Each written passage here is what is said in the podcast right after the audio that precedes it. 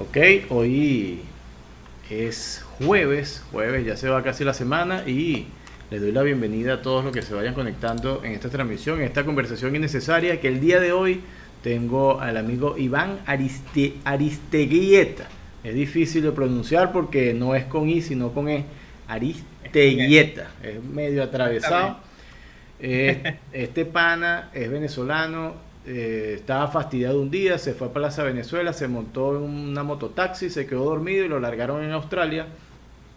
y, y ahora hace stand-up comedy en inglés allá y hace que todo el mundo se ría porque el carajo es demasiado bueno haciendo stand-up y ha tenido la generosidad de hoy por la mañana, para él es viernes por la mañana, para nosotros jueves por la noche, de tener este tiempo y compartir en una conversación que Iván, te advierto de una vez, es totalmente innecesaria. Esta conversación no, de- no debe ni siquiera hacer,se pero nosotros somos tan gozados que la vamos a realizar. ¿Cómo estás, Iván? Bien, y tú, compadre, gracias por invitarme, man. Esa es la idea. Reconec- Reconectar con ese lado del mundo que tengo olvidado. Coño, sí, ya debes hablar poco español allá. ¿Cuánto español hablas en, en- en- en porcentaje durante el día? En porcentaje durante el día, coño, 20, 30%. Cuando estás en Depende casa. de, de- no, mi novia es australiana, con ella hablo inglés. Este, cuando hablo con mis panas, tengo un, un par de amigos venezolanos, tengo un pana español. Y bueno, y ahorita en pleno coronavirus uno, uno llama a la gente y, y, y- y a reconectar. Entonces últimamente he estado llamando a bastantes amigos en Venezuela, en Miami, en España. Hablo con mi mamá todos los días desde a partir del coronavirus. Ella está viviendo en España. Y bueno, Ahí está, estamos. ahí está activo, chévere. Mira, tú tienes que darle gracias a Dios que a tus padres se le ocurrió ponerte Iván. Porque con el apellido tan complicado que es, imagínate si tú te llamases Arquímedes, imagínate. Mucho o gusto. Alejandro.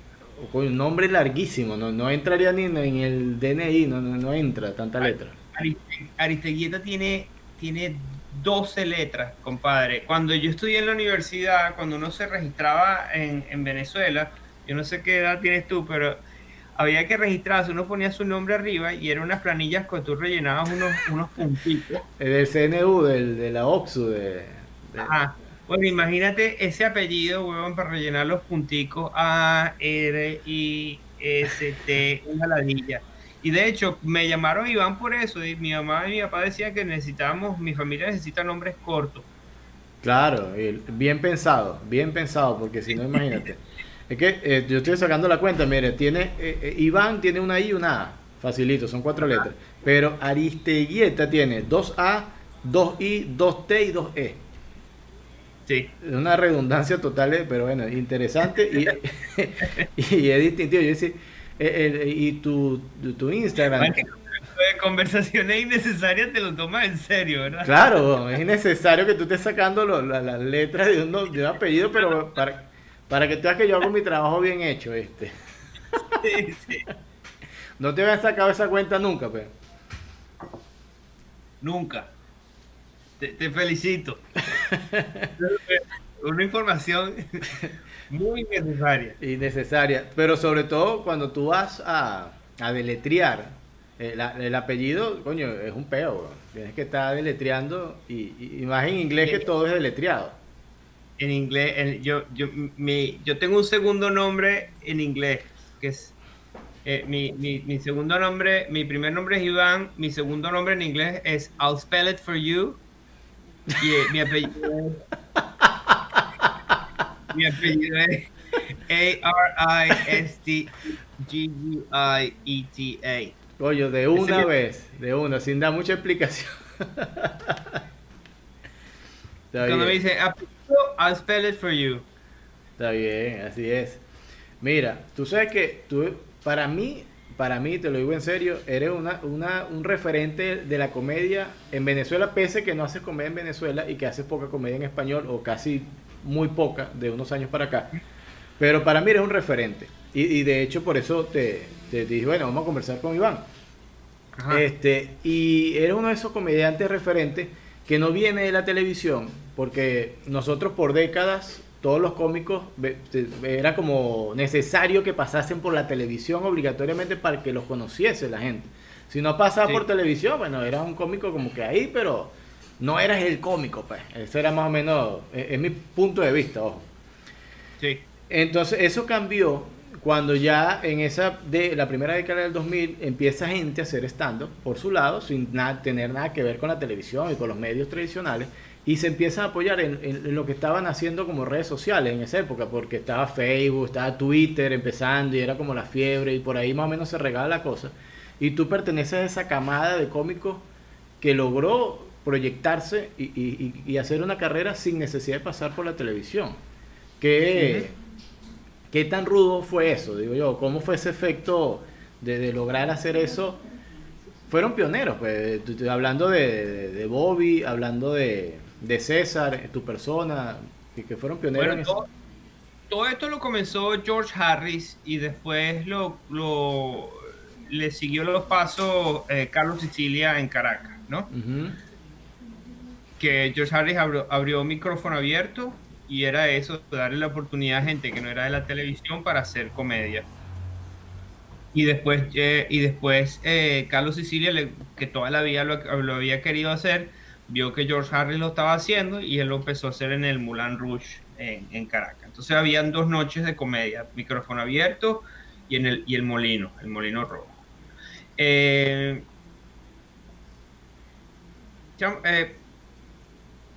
por mala suerte y buena suerte para nosotros los nuevos comediantes, pero mala suerte para el país, cierra, cierra eh, Chávez cierra el, Canal 2, RCTV, y también quita un poco de concesiones de radio. Y, y, empieza a haber una demanda por comedia en ese mismo momento que, que, que, está, que, está, que se está, está comenzando la movida del stand-up a gente no famosa en Venezuela. Y yo creo que uno de los precursores de esa idea eh, fue como que todo al mismo tiempo estaba comenzando. George Harris vivió en España, en España estaban haciendo monólogos, que allá los llaman monólogos, monólogos de, comedia. Él llega a Venezuela, él dice, vamos a comenzar una noche de stand-up, pero al mismo tiempo está el boom de Andrés López, colombiano, con la pelota de letra. 2006, 2005, 2006, por ahí.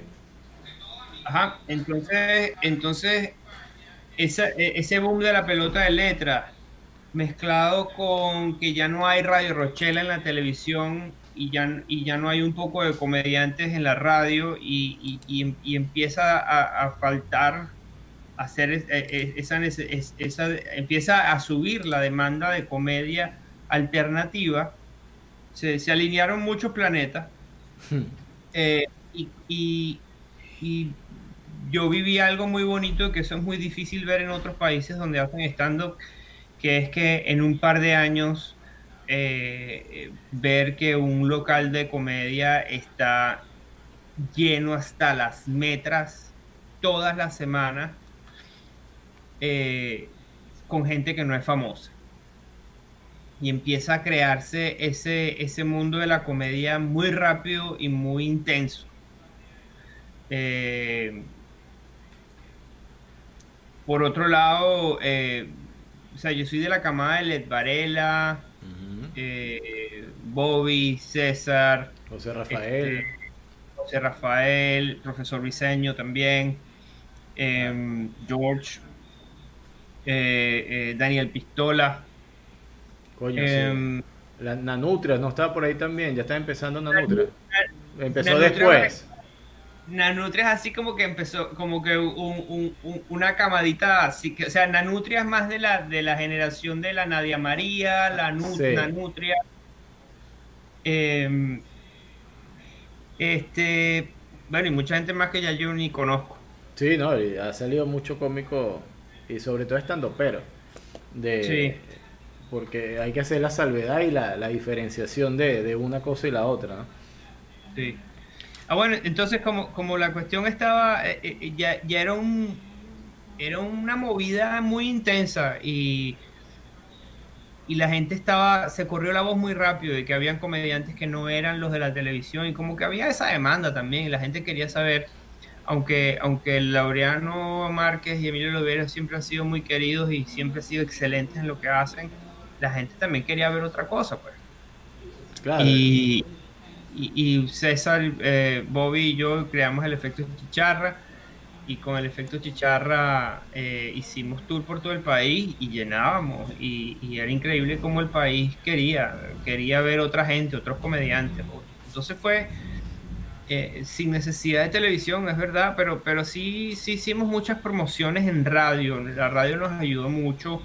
Eh, cada vez que íbamos a, un, a una ciudad diferente, hacíamos una, una, una, una gira de medios un plan, exacto, una gira de medios bien importante y, nos apoyaron muchísimo. Y a raíz de eso empezamos a ganar plata como comediantes, o sea, no, nos llamaban para hacer shows corporativos y claro, los comediantes famosos que cobraban lo que se merecían, porque, porque son años de experiencia y, y asegurando un producto importante, pero los comediantes famosos cobraban una cantidad muchísimo mayor a lo que nosotros cobramos y nosotros cobramos y nosotros pensamos que cobrábamos muy bien pero nosotros cobramos casi que un 10% de lo que cobraba Emilio Veras y Lolo Márquez. ¿En serio? Entonces, y, y tendrás tan buena memoria como para recordar un monto, imagínate. No. Bolívar. no, yo, mira, yo no me acuerdo ni, ni, ni, ni cuánto costaba nada en Bolívar, una locura. Ahorita con hay ah. ocho ceros menos, una locura. El que se acuerde de eso, bueno. Nada, nada, yo no me acuerdo de nada de eso, pero sí me acuerdo que, ya hablando con la gente de, los organizadores de eventos corporativos, se empezaba a correr la voz, entonces tenían tres comediantes por, el por la mitad del precio de un comediante famoso. Claro. Entonces, entonces hacíamos ese show corporativo y empezamos a ganar bien, muy bien, tanto así que yo, yo trabajaba en, en, en Polar y tenía un buen sueldo y yo trabajaba en la, en la planta de San Joaquín, me, me iba tan bien que, tú, que renuncié, renuncié a, a, trabajar en Polar en cervecería y, y, me dediqué al stand. Ya no te daba tiempo ya de compartir una cosa con la otra porque eh, la comedia quita bastante tiempo. La gente ve la cuestión como fácil, dice, bueno, pues si tú trabajas, no sé, 20 minutos, una hora ahí parado, un rato y ya, pues, pues es que hacer e-, ese tiempo de material es complicado, no es tan sencillo. No es nada sencillo. Y una, persona que no, eh, bueno, también a mí me ayudó mucho el, podcast que se vayan todos con, con profesor Briseño, porque ese, ese, el profesor Briseño me llama a ser parte del podcast e inmediatamente él consigue venderle el podcast a Circuito X. Okay y nosotros, yo estuve un par de años eh, haciendo el programa Que se vayan todos y sonaba a nivel nacional. Yo, lo, eh, escuchaba. yo lo escuchaba a medianoche. Yo tenía un trabajo en un club. Eh, yo, trabajo todo el tiempo trabajaba con béisbol y con softball. Y yo salía de, los campos de softball a medianoche, 12, 12 y media de la noche. Y a esa hora lo, lo pasaban en la mega de Barquisimeto entonces yo mientras manejaba del club hasta mi casa, a esa hora que llegaba más o menos a la una, una y media de la madrugada, todos los días, entonces yo escuchaba el podcast en ese transcurso en la noche. Pues esa era, mi, mi compañía de, mi trabajo a, mi casa en la madrugada. Wow. Para que vean. Sí, sí, eh, es, chévere. Sí, no, pero esa época era genial, era muy buena. Está bien. Mira, ¿qué eh, yo lo dije bromeando, te, montaste una, una mototaxi y apareciste por allá en Australia, pero la cuestión no debe ser tan sencilla, tomando en cuenta que yo migré también, pero yo la, la, migración mía es una ridiculez. Adelante de la migración tuya, pues yo lo que hice fue, pa, y estoy aquí, yo, yo estoy a 300 kilómetros, no sé, no, perdón, 2000 kilómetros, estoy yo más o menos en mi caso, unos 2000 kilómetros. Coño, tú estás a unas cuantas horas. ¿Cómo fue ese proceso o esa toma de decisión de decir, mira, me voy, y, pero me voy bien lejos, ¿no? donde no me vayan a buscar? Eh, ya yo había venido a Australia. Yo vine a Australia en el 2004, 2004-2005 vine a Australia y estudié tecnología de alimentos. Y, la intención en ese entonces era, era era quedarse, pero no me pude quedar. Yo estaba con mi, con, mi novia, que después pasó a ser mi esposa, que después pasó a ser mi ex esposa. Em, eh, en el momento estuve, eh, cuando estaba allá, mi madre tuvo un accidente muy fuerte en Venezuela y, y se me quitaron las ganas de vivir tan lejos. Y pues llego, mi mamá está como una pepa y dije, bueno, vamos a intentar en España. Fui a vivir en España. Y estando en España, mi esposa en el momento eh, se enferma terriblemente y nos tuvimos que regresar. Siempre me quedó, yo cuando estuve aquí en Australia en el 2004-2005, estuve dos años, eh, me encantó el sitio. O sea, sentía que, el australiano era una persona eh, bien fácil de adaptarse a la cotidianidad con ellos. O sea, la, idiosincrasia es muy parecida. Em, son jodedores, eh, se ríen de sí mismos, son muy abiertos, son confianzudos, o sea, te agarran confianza rápido, como nosotros en Venezuela. Pues. Son relajados. Pues. Relajadísimo. Y además que el país funciona muy bien, o sea, eh, es ordenado, es limpio. Eh, tiene estructura, tiene, tiene, leyes. El australiano en general tiene, no le tiene miedo quedarse sin trabajo porque el gobierno tiene una, una, una red de, seguridad, como lo llaman en inglés, un safety net, que al quedarte sin trabajo eh, tienes ayuda. Y, y, y entonces la gente trabaja en lo que le gusta y si no le gusta, renuncia hasta que consiga un trabajo que le guste. La gente está relajada. Un país sin emoción, pero no es emocionante. ¿no? hay, no, hay, hueco, no, no, hay protestas en la calle, no hay nada relajado. Exactamente, exactamente. Eh, me había gustado mucho, entonces bueno, eh, el proceso, yo cuando comencé a hacer estando en Venezuela igual tenía ganas de venirme. Y aunque me estaba yendo de maravilla en Venezuela, yo sabía que el país no iba por, buen camino y yo prefería vivir en Australia y tener el stand-up como hobby a vivir en Venezuela y tener el stand-up como profesión. Coño, buena, buena propuesta, ¿no? Pusiste eso en una balanza. Sí, sí. Entonces dije, bueno, vámonos para allá, echamos bolas stand-up en inglés y, y, y me lo planteé, pero, pero en ningún momento o sea, yo quería ganar plata, yo estaba bien enfocado, yo voy a hacer algo, en, pero si no funciona, si no me puedo ganar la vida como me la gané en Venezuela, bueno, me queda como hobby y, y, chévere, pues trabajo en lo mío que es eh, en la industria de alimentos. Claro, y dice, bueno, me tiro cada cinco minutos cada una vez a la semana, un rato y relajado, no pasa nada. Y relajado. Claro, igual. Este, yo, yo, yo me hice mucho, yo, yo estuve casi dos años viendo stand-up en inglés australiano por YouTube. Solamente para hacer un proceso de adaptación, me imagino. Y sí, pues yo siento que uno puede, uno puede aprender mucho de una cultura y de un país viendo a los comediantes.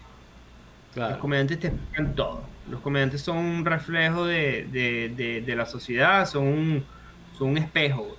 O sea, el comediante le está diciendo a la sociedad, esto es lo que son ustedes, esto es lo que somos nosotros.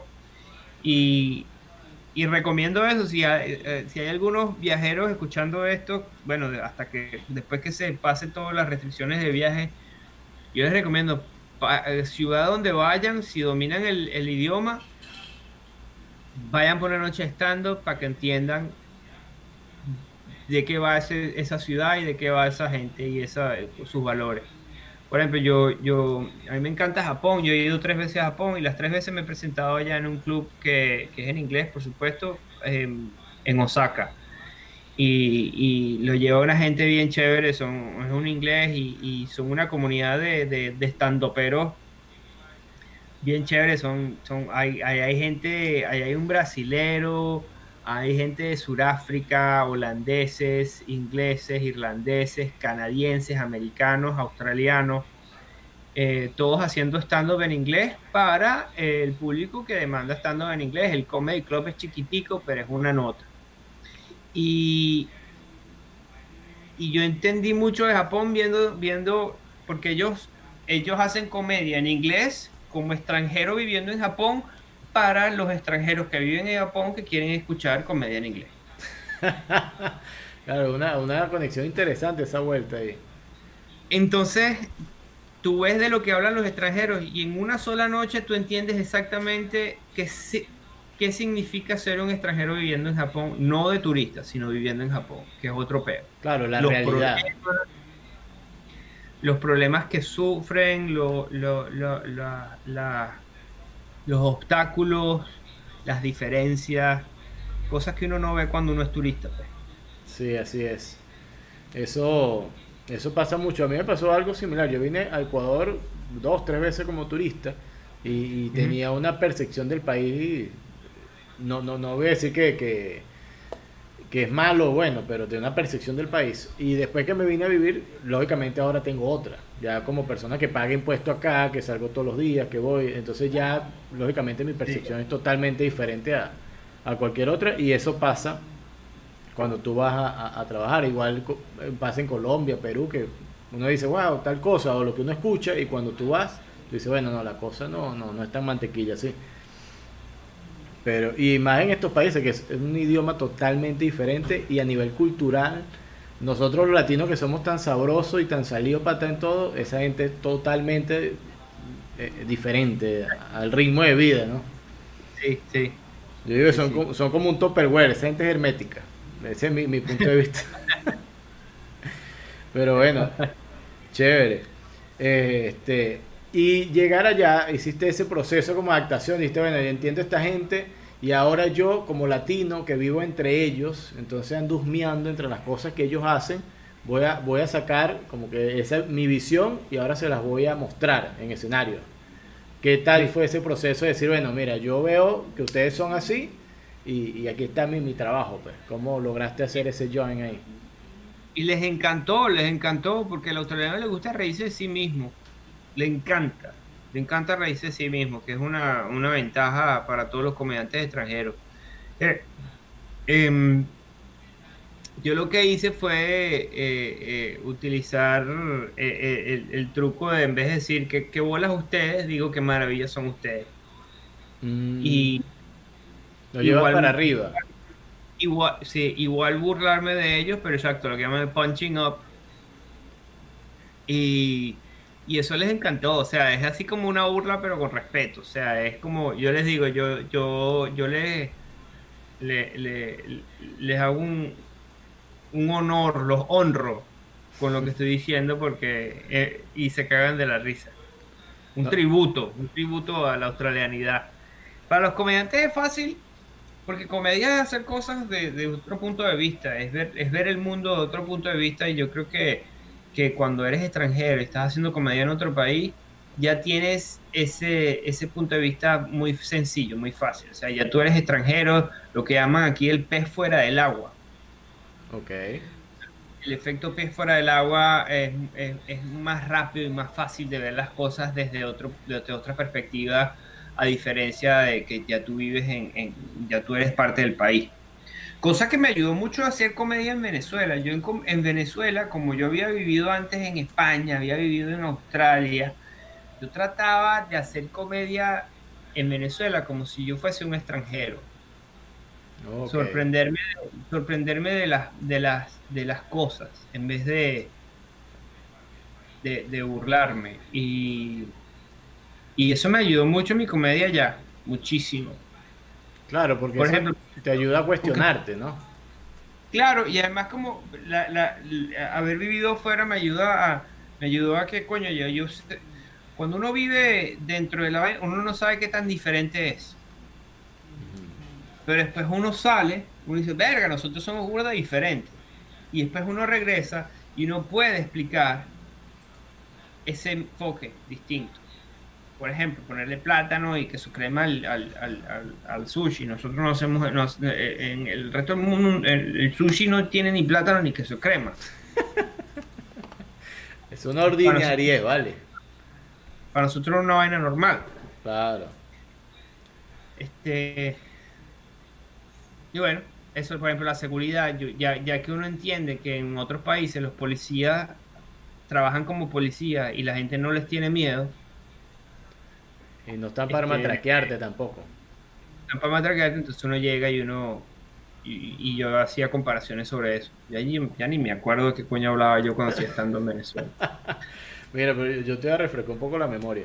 Tú sabes que una de las cosas que a uno le pega más cuando sale, no, no ni siquiera del país, cuando uno sale de su casa, si tú recuerdas cuando eras chamo, y a mí me pasaba mucho, yo vivía mucho en la casa de mi abuela. Entonces, yo comía mucho en la casa de mi abuela. Cuando yo comía, porque mi mamá viajaba, trabajaba viajando mucho. Entonces, cuando mi mamá los fines de semana cocinaba, yo le reclamaba que su comida no sabía igual a la de mi abuela. Porque lógicamente son sazones diferentes. Pero entonces, el sazón que yo prefería era el de mi abuela. Entonces, si tú llevas eso, mira, me da una comparación tan, tan simple, ¿no? Cuando tú llevas eso ya fuera de tu casa, que tú comes en otra casa, tú dices, coño, no, esta gente no cocina como, como cocina mi abuela y mi mamá. Esta gente cocina raro y de repente son tus vecinos que viven ahí mismo al lado y es la misma paja.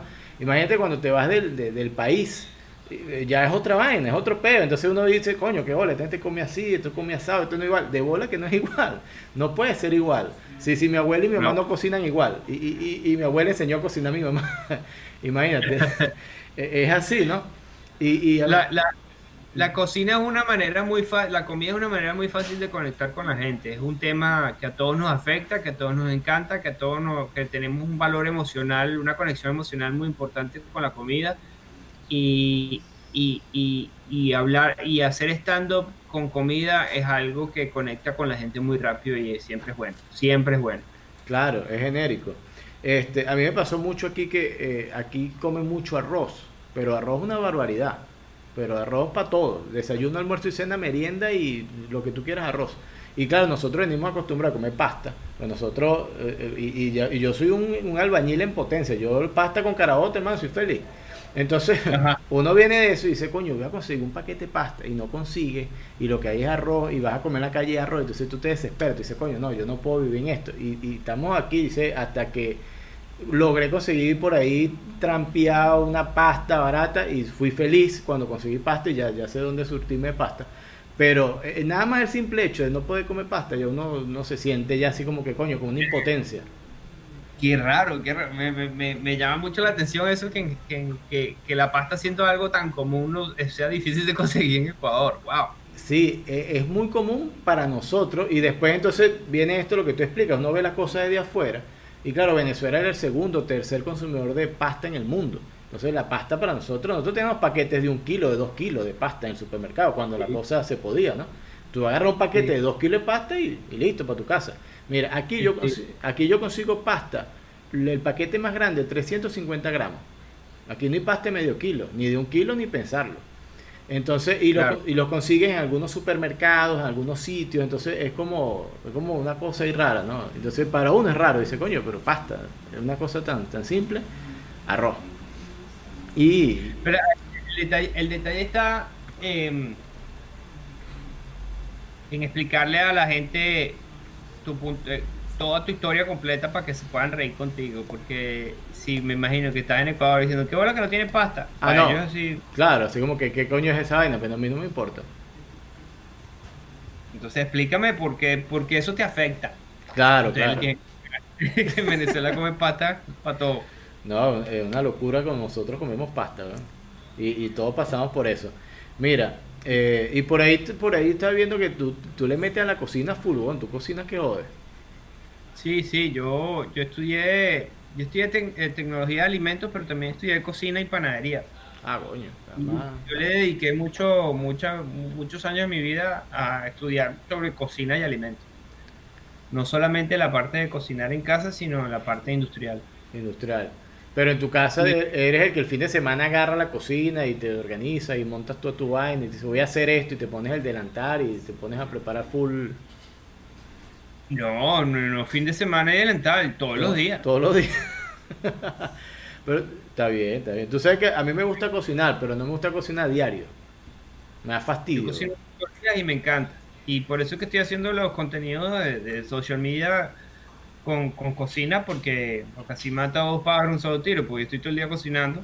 Yo aprovecho y grabo lo que estoy haciendo y echo vaina con eso. Coño, está bien, está bien. Es un buen gancho. Es un buen gancho. Sí, sí. Mira, ¿y cómo ve la gente? Ahora vamos a poner el otro punto de vista, vamos a darle la vuelta al asunto. ¿Cómo ven, en este caso, los australianos a, los latinos en general? Porque decir venezolano será como muy específico. Pero ¿cómo ve esa gente a los latinos o cómo ve esa gente esta parte del mundo? Pues, ¿Están pendientes, no están pendientes? ¿Ni les va ni les viene? Eh, por un lado, no, no, no saben mucho las diferencias, porque por alguna razón he tenido infinidades de veces que corregía a la gente que cree que soy de Argentina, decir que es Venezuela, por ejemplo. Porque para ellos Argentina y Venezuela es la misma vaina. Claro. Eh, eh, aquí están. Aquí, tienen inmigrantes de todas partes del mundo, pero tienen pocos inmigrantes latinos. Entonces, el latino es como una novedad y, y, y, les gusta la vaina y les gusta la comida y les gusta hablar español y cree que el español suena sexy, cree que la salsa es un baile sexy y el merengue. Entonces, somos un, un, un, grupo étnico privilegiado en Australia porque no existe racismo hacia nosotros, porque somos minoría, porque somos interesantes y porque no le jodemos la vida a nadie. Coño, qué bueno. Este, eh, en cambio, aquí hay bastantes asiáticos, hay bastantes musulmanes, hay bastante, eh, hay bastante gente de, de, del sur de Asia, que sí, de India, de Sri Lanka, Pakistán. Y a veces sí se siente algo de, rechazo y de racismo con esta, con, con, con este tipo, con, con esta eh, grupos étnicos de migrantes. Bueno, de hecho el año pasado, si no me equivoco, fue que hubo atentados en las mezquitas. de un tipo que transmitió en vivo por, por Facebook un, atentado con armas de guerra y toda esa vaina. Eso fue allá. Creo que fue allá o fue en Nueva Zelanda, no recuerdo. Creo que fue, ¿Fue en Nueva Zelanda. sí, fue en Nueva Zelanda, fue en Nueva Zelanda. Fue, fue horrible esa vaina en vivo. Sí, sí, muy fea. Eh, los latinos nos ven muy bien. Somos, somos sexy, somos eh, exóticos y les caemos de maravilla. Coño, tú sabes que ahora que tú me dices eso me parece fantástico porque mi mamá que me tiene obstinado, tengo tres meses encerrado aquí en la casa con mi mamá. Ahora le voy a decir que ella en Australia es sexy, es exótica y, cae bien para ver si la mando para allá, el primer avión que salga. Ya se consigue un viejo australiano que es dueño de un, terreno, unos viñedos y ahí se corona. Y arreglado, pues se la pasa diciendo, coño, que estoy gorda, que estoy. No, mamá, usted en Australia es sexy, pues una bomba sexy y, súper interesante. Le van a ver el pelo. ya le tengo ya el sitio, mi mamá. Coño, está bien. Mira, eh, vamos al béisbol, mi pana. ¿Tú eres fanático del béisbol? ¿Te gusta el béisbol?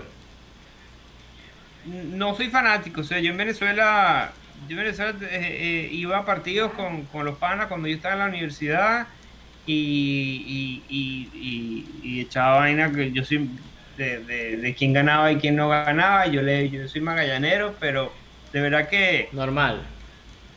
En ningún deporte, o sea, yo nunca he sido muy, muy, muy fanático de, solamente veo el, mundial de fútbol, no, no sigo el fútbol europeo, no sigo el fútbol eh, nada, o sea, verdad que esto es una... Eh, en Australia les gusta mucho el deporte y tienen sus ligas aquí que sí, de cricket, de fútbol australiano. De y rugby. Una vaina que me ha costado, que me ha costado porque no tengo tema de conversación en ese aspecto. el cricket es burdo interesante, te jodido entenderlo, pero es interesante la vaina. Es bien interesante, es bien jodido, pero tiene mucho tiene mucha historia y tiene mucha eh, interpretación y tiene mucho como una vaina de nobleza pues es, un peo del juego de los de los caballeros. De los nobles sí. Tiene tiene mucho peso histórico. una vaina que es complicada el cricket que es que tú tú puedes seguir bateando hasta que te dé la gana. Si a ti no te hacen out, o sea, cada equipo tiene, por ejemplo, creo que son 10 outs. Y si llevan 3 outs, tú puedes seguir bateando hasta que te dé la gana. Y puedes meter carrera y carrera y carrera y carrera y carrera. Y hay un momento que estás ganando tan bien que, que tú decides dar la oportunidad al otro, al otro equipo. No, ya estoy, ya estoy ladillado, pana. Dale, batea tú. Vamos a ver qué tal. Sí, porque también tienes que darle, porque tú no puedes ganar hasta que gane. Entonces, si tú sigues ganando, tienes que, se tiene que terminar el partido de alguna manera y tú no puedes terminar el partido sin que el otro equipo tenga su oportunidad. Claro, los partidos son larguísimos, pero mueven los mucha plata. Los son cinco días. Sí, sí, son larguísimos, pero mueven muchísima plata y llena- meten mucha gente en los estadios, una locura. Sí, bueno, porque es el, el, el, el, el- si te pones a ver, weón, cuánto es el deporte número uno de India Claro, y, y cuánta gente vive en India. Coñazo de gente, mil y pico de millones. De hecho, creo que en, en, en, en fanaticada cricket es mucho más grande que béisbol a nivel mundial. Sí, sí. Lo que pasa es que como se juega solamente en la parte asiática, por ahí donde tiene más fama, para acá para nosotros es como irrelevante, pero sí, mueve muchísima gente. Muchísimo. Sí, sí. Eh, Mis respetos. Yo, yo en, un- en una oportunidad tuve eh, la oportunidad en un mundial, yo fui a un mundial de softball y ahí interactué con la gente de la India, con, con la gente que andaba entrenando en la India que llevaba el equipo de softball y ellos me comentaban eso, me dicen, no, softball, béisbol, bien, me dice, bien, trabajamos y tal. Pero cricket, no los carajos se paran firmes ante el cricket. Ese es nuestro deporte nacional, esa hay nada, somos nosotros. Ah, coño, está bien, pues, ¿entiendes? No hay nada. Arrecha. ¿Cuánto- ¿Cuál es la población de India que hay? No, son más de mil millones, son mil y algo, ponle para que veas. Aquí, mire, información oficial, le va a dar aquí Iván para culturizar a nuestro público. Tienes. Verga. 1387 millones. Bueno, está en la India, 1387, imagínate, no está nada fácil. Con esa audiencia nada más para que va a buscar afuera. Tiene un gentío. 387 millones de gente. Ahí está, pues. Eso es el momento cultural del programa, lo acaba de aportar Iván. Innecesario. Totalmente innecesario, nadie quería saber ese dato, pero ahí está. Ahorita te lanza, ahorita te lanza uno de 5 y 6 pa- para rinconada este fin de semana. Mira, este, ¿cómo está la el tema de la cerveza ya? Tú te eres conocedor de eso. eh, ¿Qué tal la cerveza australiana? Un paraíso cervecero, compadre. Una locura. Sí, porque no solamente las cervezas industriales, la- las cervezas, las marcas grandes son buenas, sino que hay, hay una cantidad de microcervecerías a nivel nacional que, que ya hacen su que- que ya hacen su producto y lo venden en las licorerías. Entonces, coño, la, la, la oferta, tú vas a una licorería y tienes una pared de 7 metros de largo, de pared a pared, de, no joda, 100 Sabores. distintos tipos de Claro. y todas locales. Yo siempre recomiendo, yo como cervecero, siempre reco- recomiendo eh, beber cerveza local. Nunca comprar vainas importadas. La cerveza importada siempre está jodida y ha pasado por mucho, por, hasta está coñaseada por, Claro. por, por tiempo y temperatura y vibración. Y siempre es bueno la cerveza, mientras más fresca, mejor, a diferencia del vino. Claro, esa cerveza se enfría, se calienta, se vuelve a enfriar, entonces claro, eso va perdiendo la calidad. Sí. Está bien. Y bueno, eh, las artesanales deben ser una locura.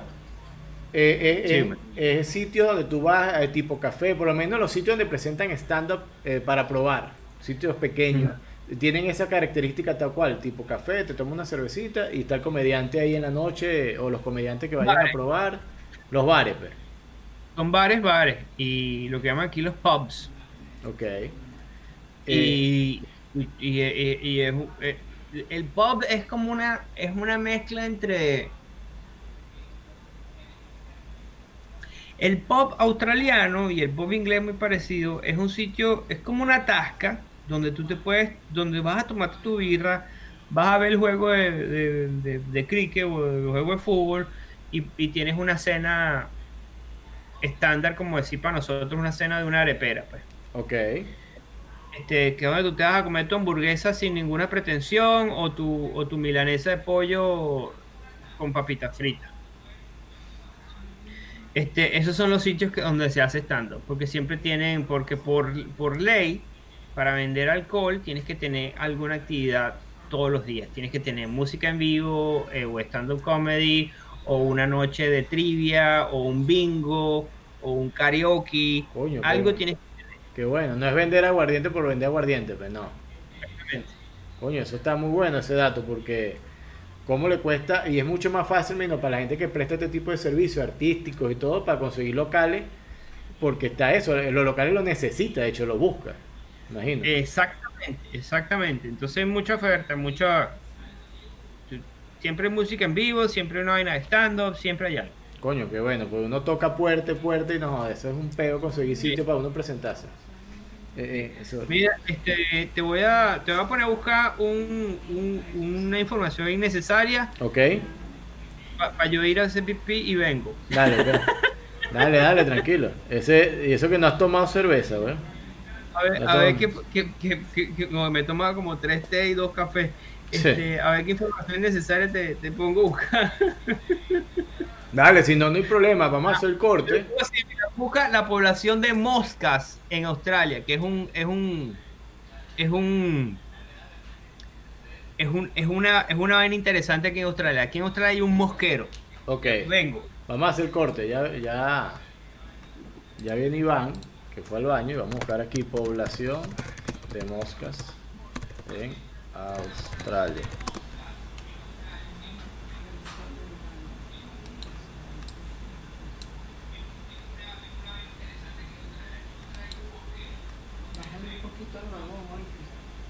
Ok.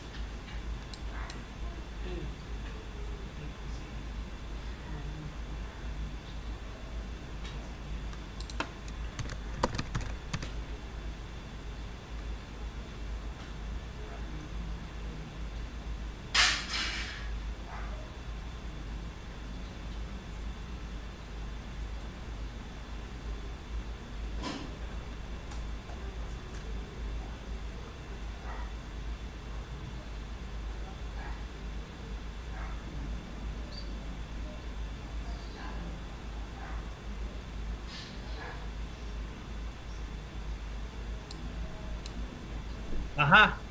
Ajá.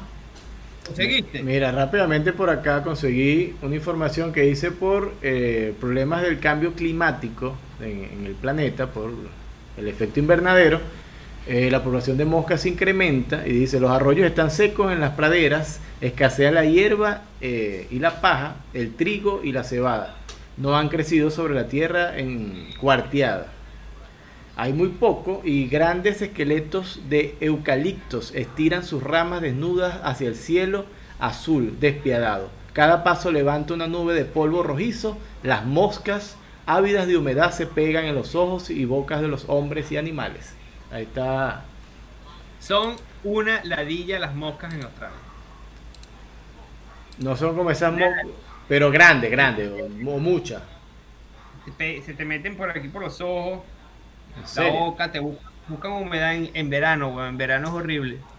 Es como los zancudos en invierno, pues, para nosotros. Pues. Sí.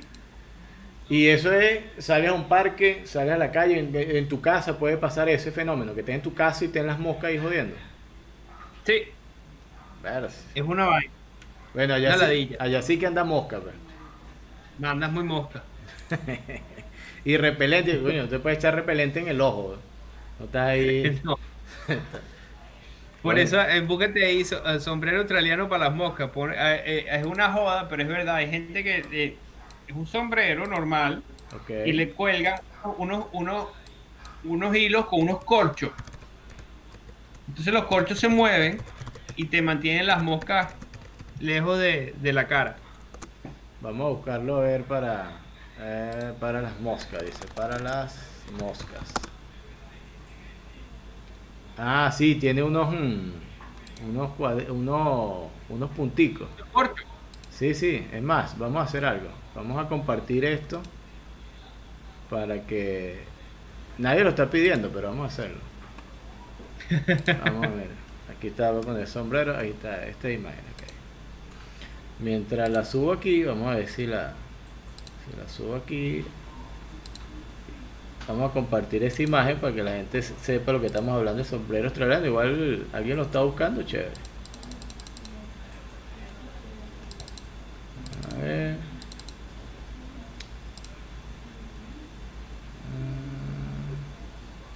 Mm. Imágenes, sombrero australiano. Me cayó esto. Entonces tienes que andar pendiente. Tienes que andar mosca. Sí, hay que andar mosca, mosca. Y cuéntame, ¿cómo es el negocio ya eh, con la carne, la ganadería? Hay buen queso, mi pana. ¿Tú sabes que sufre uno cuando sale a Venezuela? Los quesos. ¿Cómo- Bueno, cómo- resulta que aquí, eh, si te buscas a maes- maestro quesero, hay un carajo venezolano, un zuliano, que, que ha ganado premios en Nueva Zelanda haciendo queso guayanés y queso de mano. Bueno, calidad. Y, y- bueno, bueno, y, y bueno, por lo menos ya en Nueva Zelanda los venezolanos que viven allá están comiendo buen queso. Aquí los quesos son buenos, pero no hay queso como en Venezuela. Eso, eso de verdad que eh, eh, se tienen que hacer con, con leche sin pasteurizar y, y aquí hay muchas regulaciones para eso. Ah, ok. Porque nosotros sí sufrimos de eso bastante cuando salimos. Pero además que tú eres de Lara, pues. Claro, vale. El queso, el suero. Los, los guaros les pega más. Muchísimo. Mira, por aquí voy a sacar el sombrero. Vamos a sacarlo aquí. Tú lo estás viendo ahí, ¿verdad? Sí, sí, sí, sí. Ahí lo tengo. Entonces lo que vamos a hacer es... Vamos a, a desaparecer nosotros. Ajá.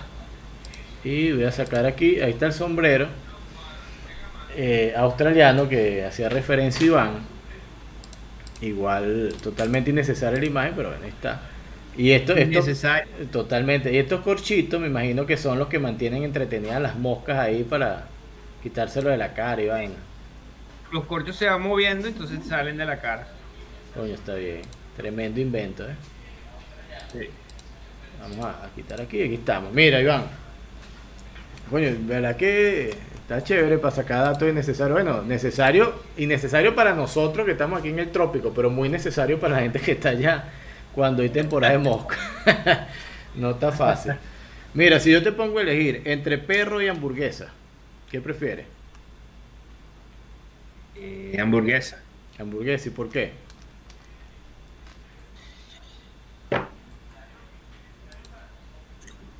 Coño, qué buena pregunta. Eh,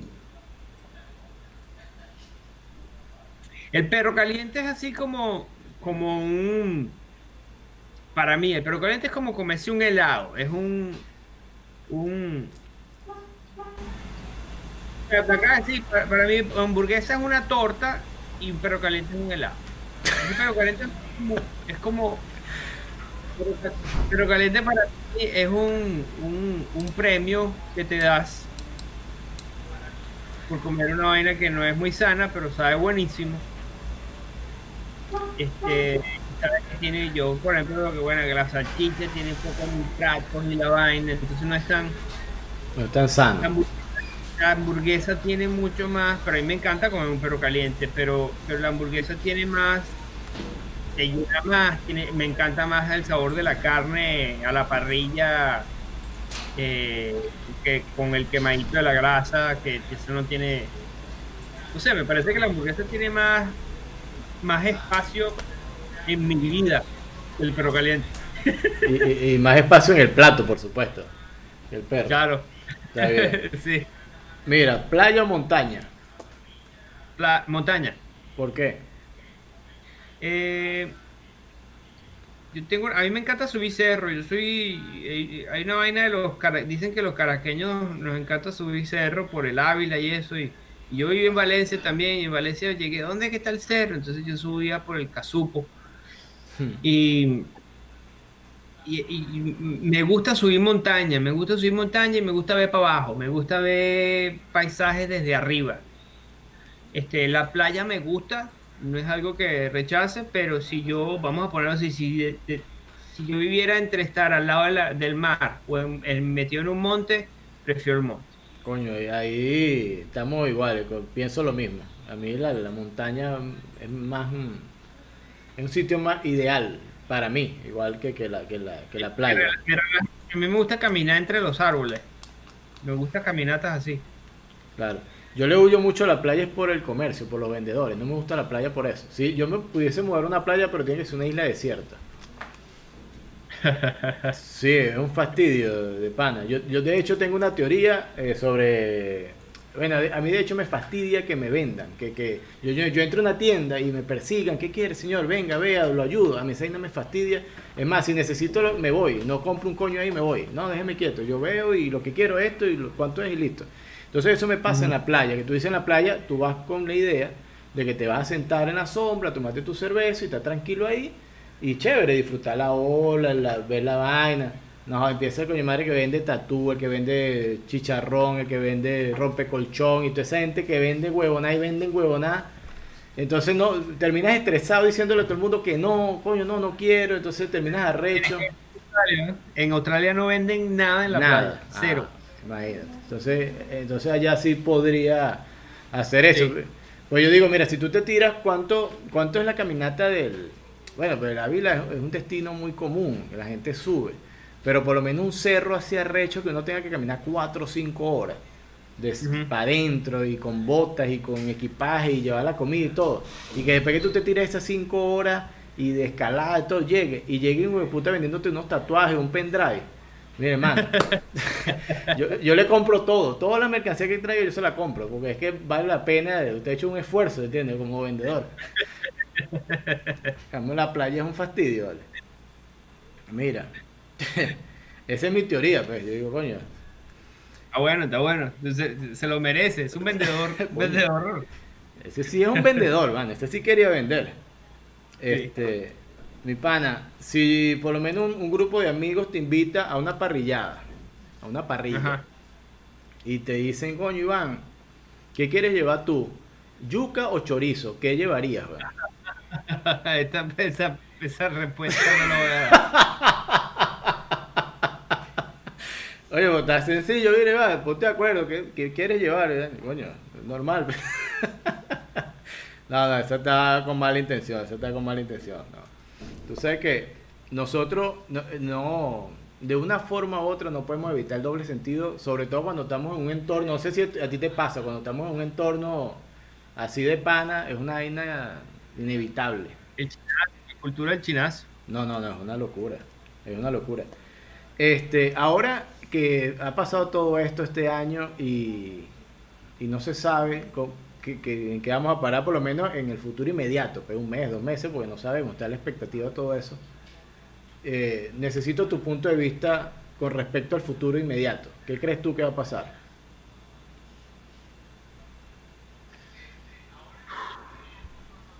Mira, yo, ¿qué quisiera yo que pase? Que todo esto vuelva a la normalidad porque necesito, porque yo necesito eh, hacer stand-up en frente a un público. O sea, yo eso de hacer stand-up eh, y, y sin te- tener la conexión inmediata del público, yo no sé cómo se hace esa vaina y no, no, hay comediantes que lo están haciendo, pero yo no podría porque el stand-up pierde mucho, pierde muchísimo.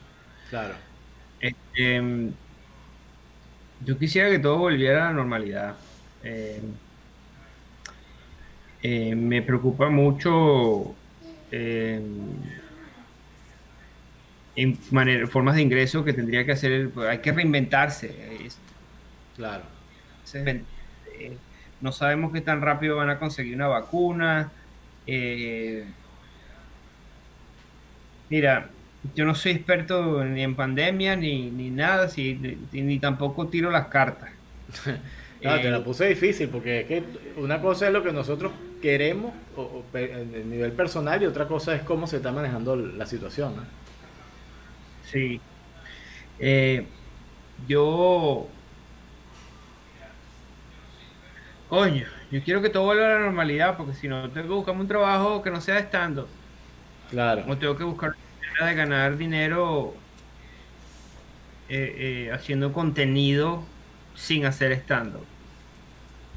Sí. eh, es, Me la, me la diga mucho porque a mí lo que me gusta es hacer estando, pues. Pero yo también creo que. No sé si a corto plazo, pero a largo plazo el ser humano tiene una necesidad de escuchar historias y, y, y es algo que ha sido desde, desde que los humanos existimos. O sea, eh, el conocimiento, el entretenimiento pasa, es mejor directo de boca en boca y no creo que, que el teatro o el, o el cine o el stand-up vaya a morir por esto. Es un golpe duro, pero no creo que vaya a morir por esto porque la gente está en su necesidad. Así como pasó en Venezuela cuando, cuando cerraron el Canal 2 y no hubo Radio Rochela, la gente buscó. La Así gente es. buscó. Claro, e- esto es una pausa transitoria, como se puede decir en Sí. términos legales, ¿no? Sí. Bueno, esperemos que se normalice la cosa y que, que se pueda ir abriendo poco a poco el espacio nuevamente. Porque, Sí. bueno, tú, ten- tú tienes ya un montón de especiales hechos eh, de una hora. ¿Cuántos especiales tienes ya montado de una hora? Que, has- que realizado. creo que son seis o siete. Y por ahí te vi abrazando una piñata. Ese es que el, el- el último show, eh, se llama así. Sí, el, ultimo- el último show se llama Piñata, que nada más lo pude hacer en Adelaide. eh, y me faltaron los festivales de, de Melbourne, Sydney, Perth, Brisbane, eh, Auckland y Wellington, que todo eso se me cayó. Y ese, to- lo que yo gano en los festivales es mi ingreso, casi que el 90% de mi ingreso anual. Claro, perdiste esa parte importante de- del momento, pues, del año. Pues.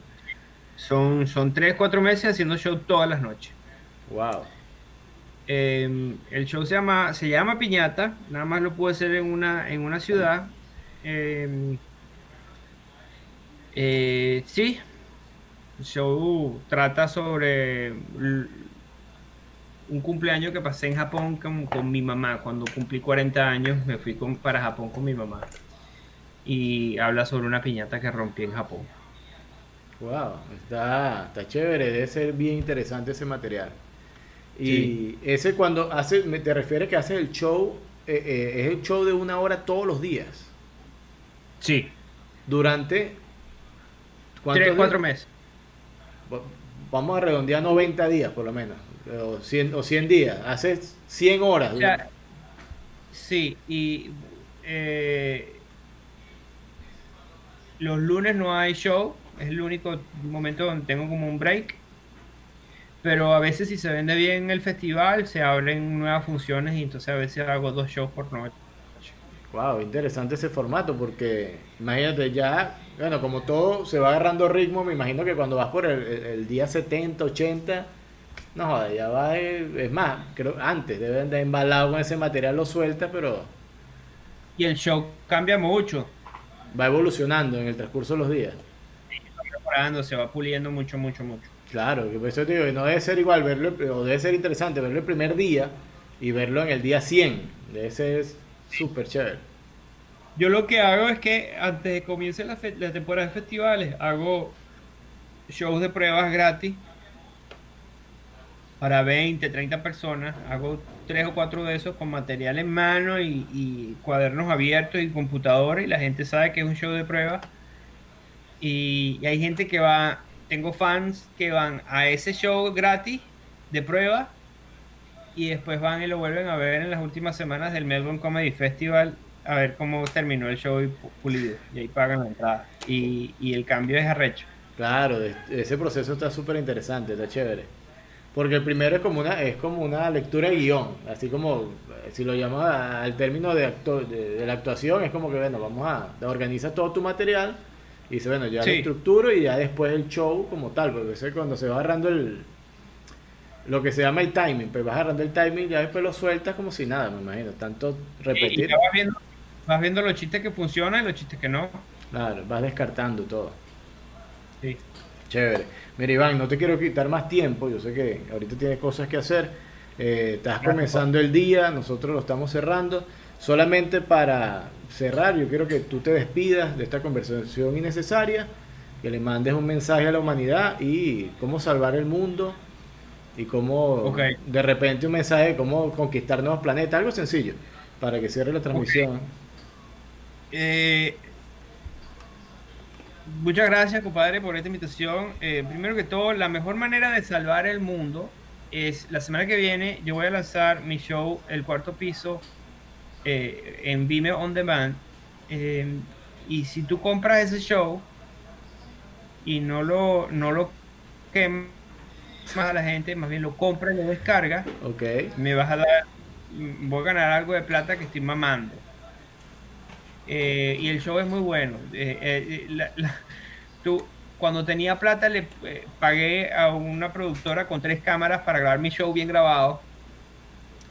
Y arrancó el coronavirus y, y, me debió quedar con esa plata para sobrevivir. ese, ese show necesito, necesito, eso fue una inversión y necesito ver la inversión que me regrese. Entonces, la semana que viene, Vimeo On Demand, busquen mi nombre, Iván Aristeguieta, o The Fourth Floor, el cuarto piso en inglés, para que vean un show de una hora. Ese fue el show que hice el año pasado. Eh, y con eso van a salvar el mundo. Seguramente. Van a salvar mi mundo. Que, que va a Pero ser... ustedes saben que cada casa es un mundo. Claro, así es. está bien, está bien, Iván. Así es. sigan por Instagram, arroba Iván Comedy, y por Facebook, arroba Iván Comedy. Esas son las únicas dos plataformas que de verdad que estoy poniendo material. A Twitter aquí nadie le para bola. Ok, chévere. Igual ahí ha estado tu, twi- tu Instagram ahí abajo de, de tu cuadrito, todo, toda la transmisión. Te agradezco, Iván. Se te quiere, se te aprecia, Vale, hermano. Igualmente. Estamos en contacto. Si quieres un día hablar de, de escritura y yo con gusto, eso es lo que más me gusta hablar. Me mandan material y ahí de- le hacemos cirugía al material. Ah, bueno, chévere, no hay problema. Ya estamos en contacto y, y nos ponemos de acuerdo para eso, ¿viste? Váyalo. Dale, hermano. Hasta Ahora. luego. Que esté bien. Pasa buen día. Padre. Gracias Chao. por todo. Cuídense. Chao.